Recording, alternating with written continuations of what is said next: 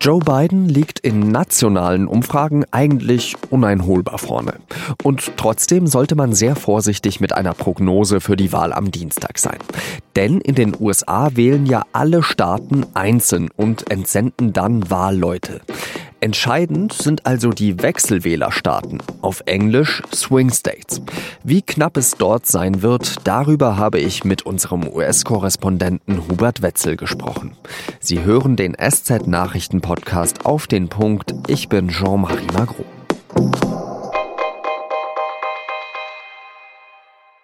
Allein an diesem Freitag ist Donald Trump in drei Staaten unterwegs in Wisconsin, in Michigan und in Minnesota.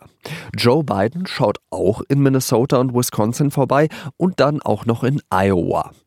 Am Wochenende fliegen die beiden dann natürlich unabhängig voneinander noch nach Florida und halten sogar in derselben Stadt Kundgebungen in Tampa. Trumps Auftritte sind große Kundgebungen mit Tausenden von Menschen, wo er sich auch mal über die Menge des Publikums von Ex-Präsident Barack Obama lustig macht, der ja für Biden Wahlkampf macht. Did you see the crowd that President Obama had today? Nobody. Nobody showed up. I thought they'd have a little crowd. Didn't quite have a crowd like this. No, nobody showed up. Bidens Publikum bleibt eher im Auto sitzen und hupt, statt zu klatschen und zu brüllen. I know this country. I know our people. And I know we can unite and heal this nation. Warum sind die Kandidaten vor allem in diesen Staaten unterwegs? Dazu muss man das Wahlsystem in den USA verstehen. Es ist ja nicht so, dass alle Stimmen gleich viel zählen würden. Hillary Clinton hatte 2016 fast drei Millionen Stimmen mehr als Donald Trump auf das ganze Land gerechnet sondern es gibt in den USA 50 Staaten, die proportional auf die jeweilige Bevölkerungsanzahl jeweils Wahlleute entsenden. Wer die Mehrheit in einem Staat hat, bekommt dort alle Wahlleute. The winner takes it all. Um Präsident zu werden, braucht ein Kandidat die Stimmen von mindestens 270 der 538 Wahlleute. Es gibt blaue, also demokratische Staaten, die mit an Sicherheit grenzender Wahrscheinlichkeit demokratisch wählen werden. Kalifornien und New York sind so ein Beispiel. Und es gibt rote, also republikanische Staaten wie Kentucky und Alabama, in denen Donald Trump fest mit einem Sieg rechnet. Und dann gibt es die Swing States, die Staaten, in denen es besonders eng zugeht. Florida ist ein Paradebeispiel dafür. Hier entscheiden immer nur ein paar tausend Stimmen, wer die 29 Wahlleute bekommt. Joe Biden ist selbst und siegesbewusst. Er ist davon überzeugt, dass er wichtige Swing States wie Wisconsin, Michigan und Minnesota gewinnen wird. Und noch mehr, er ist guter Dinge, dass sogar Georgia mit 16 Wahlleuten blau, also demokratisch wird. Das war in Georgia übrigens 1992 das letzte Mal der Fall. Damals war Bill Clinton der Kandidat und der hat dann ja auch später gewonnen. Welche sind also die Staaten, die die Wahl entscheiden werden? Und wie versuchen die Kandidaten, diese für sich zu entscheiden? Darüber habe ich mit unserem US-Korrespondenten Hubert Wetzel gesprochen. Hubert, auf welchen Swing State an diesem Dienstag wirst du dann besonders schauen? Zwei drängen sich da ganz massiv in den Vordergrund. Das eine ist natürlich Florida und es ist fast unmöglich für Trump zu gewinnen, wenn er Florida nicht bekommt. Der zweite große Brocken an der Ostküste ist dann Pennsylvania. Das ist ein ganz klassischer Swing State, wo man sehr viele von den Verschiebungen der letzten zehn Jahre ungefähr in der US-Politik sehr gut sehen kann. Diese sogenannte weiße Arbeiterschicht, die abgewandert ist von den Demokraten und zu den Republikanern gegangen ist. Das war ein wesentlicher Grund, warum Pennsylvania 2016 an Trump gegangen ist. Da wird man also sehen, wie läuft die Wahl? Bleiben wir noch mal kurz bei Florida. Seit der Präsidentschaftswahl 2000 ähm, haben sich die beiden Parteien da eigentlich nichts genommen. Was macht diesen Staat so umstritten?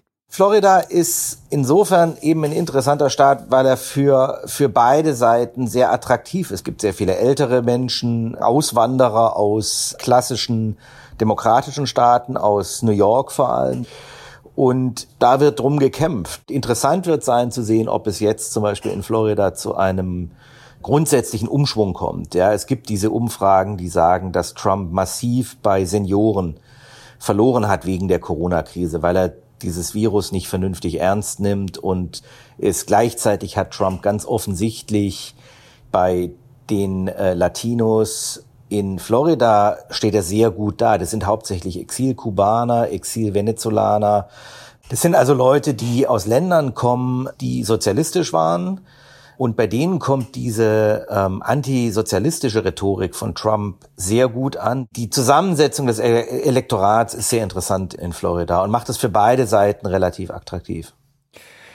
Du hast Pennsylvania schon angesprochen. Pennsylvania war ja früher eigentlich so ein klassischer demokratischer Staat, also eben mit einer starken Arbeiterschaft, gewerkschaftsnah. Das traf ja auch auf andere Staaten zu, wie zum Beispiel Ohio oder Michigan. Und diese Staaten, die sind 2016 alle an Trump gefallen, komischerweise. Ist es dieses Mal anders, glaubst du?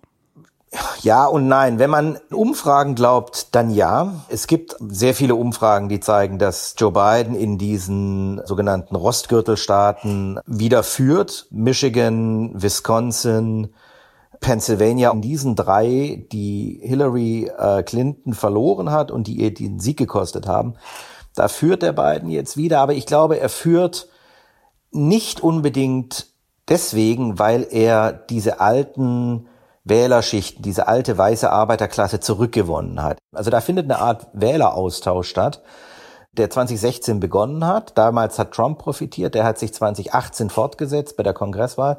Damals haben die Demokraten sehr massiv profitiert und jetzt wird sich rausstellen, 2020 sozusagen, wer hat da am Ende die Nase vorn? Und also jetzt ist es eine Frage der Motivation, der Wahlbeteiligung der eigenen Anhänger.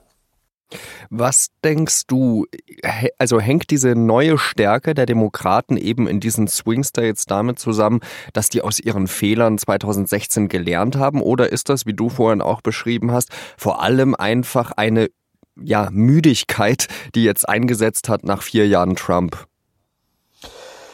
Das kommt drauf an. Es gibt sicherlich Wähler, die sagen, äh, um Gottes Willen, was habe ich vor vier Jahren gemacht? Wie konnte ich jemals Donald Trump wählen? Ich glaube, diese Zahl ist relativ gering. Der Trump hat einen, eine sehr interessante Wirkung auf Menschen und zwar, er drückt sie in die Extreme. Die Leute hassen ihn oder sie lieben ihn. Und ich glaube, die, die meisten Leute, die in 2016 gewählt haben, sind eigentlich sehr zufrieden mit ihm. Was er aber gleichzeitig macht, ist, er mobilisiert auf der Gegenseite einen Widerwillen, der politisch natürlich auch Folgen hat. Das heißt, für die Demokraten ist es eigentlich, ich sage jetzt mal in Anführungszeichen, relativ bequem, weil die ganze Mobilisierungsarbeit von Trump gemacht wird. Was denkst du, wie wird das eben am Dienstag, Mittwoch ausgehen und werden wir überhaupt ein feststehendes Ergebnis dann eben am Mittwoch haben oder wird sich das Wochen in die Länge ziehen? Ja, jetzt muss ich aufpassen, dass ich mich hier nicht um Kopf und Kragen rede. Irgendwann kriege ich das dann vorgehalten. Sagen wir mal so, ich bin mal halbwegs optimistisch, dass es nicht Wochen dauert. Ja, Florida traditionell hat große Erfahrungen mit Briefwahl. Die wissen, was sie da tun. Und das ist in Pennsylvania ein bisschen anders. Es könnte gut sein, dass Pennsylvania also sich um Stunden, wenn nicht vielleicht sogar um einen Tag oder sowas verzögert, das offizielle Ergebnis.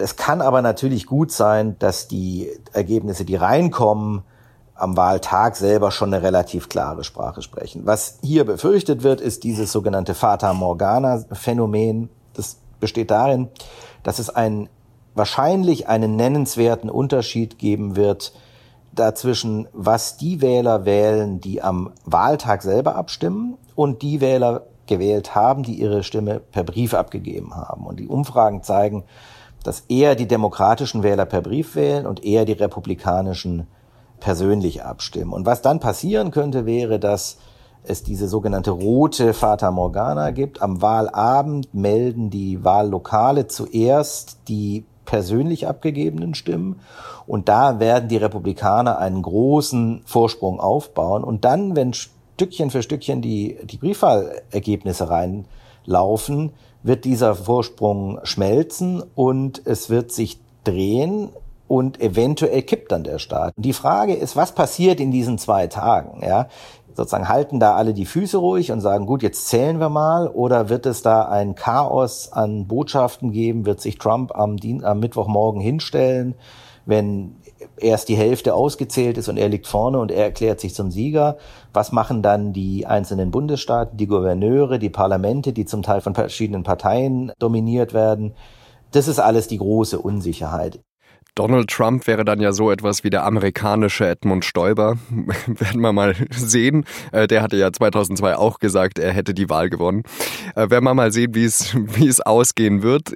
Ich bedanke mich ganz herzlich für dieses Mal, aber auch schon für die Male davor und äh, wir werden sicherlich auch nach der Wahl äh, wieder sprechen. Dann schöne Grüße und ähm, genau, habt noch einen schönen Tag in Washington. Danke, ciao. Deutschlands Wirtschaft erging es im vergangenen Quartal wieder etwas besser. Um 8,2 Prozent ist das Bruttoinlandsprodukt im Vergleich zum Vorquartal gewachsen. Dazu muss man sagen, dass die Wirtschaft vor allem im April durch Corona ziemlich abgewürgt wurde. Die Bundesregierung hat ihre Prognose für das laufende Jahr leicht angehoben.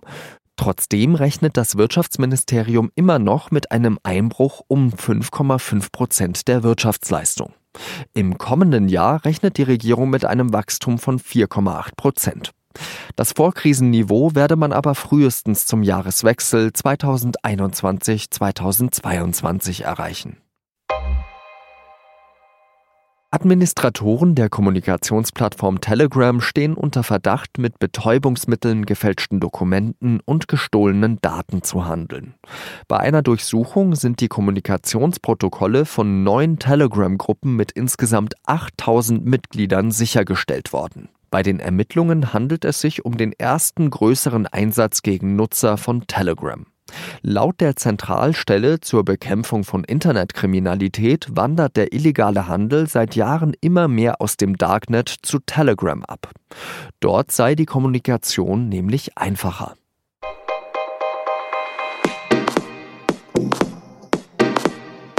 An diesem Samstag wird der Flughafen BER eröffnet oder er soll zumindest eröffnet werden. Ganz so sicher kann man sich ja bei diesem Projekt nie sein. Vielleicht hat ja doch irgendjemand eine Rolltreppe vergessen oder über einen Lichtschalter tapeziert. Wir warten also gespannt. Fest steht, unsere nächste Folge von Auf den Punkt kommt am Montag, ganz gleich, ob der BER eröffnet oder nicht. Unterstützen können Sie unsere Arbeit mit einem SZ-Abo und einer Bewertung auf Apple Podcasts. Wir freuen uns da immer über nette Nachrichten. Lob und Kritik richten Sie gerne an podcast.sz.de. Redaktionsschluss war 16 Uhr. Ein schönes Wochenende. Salü.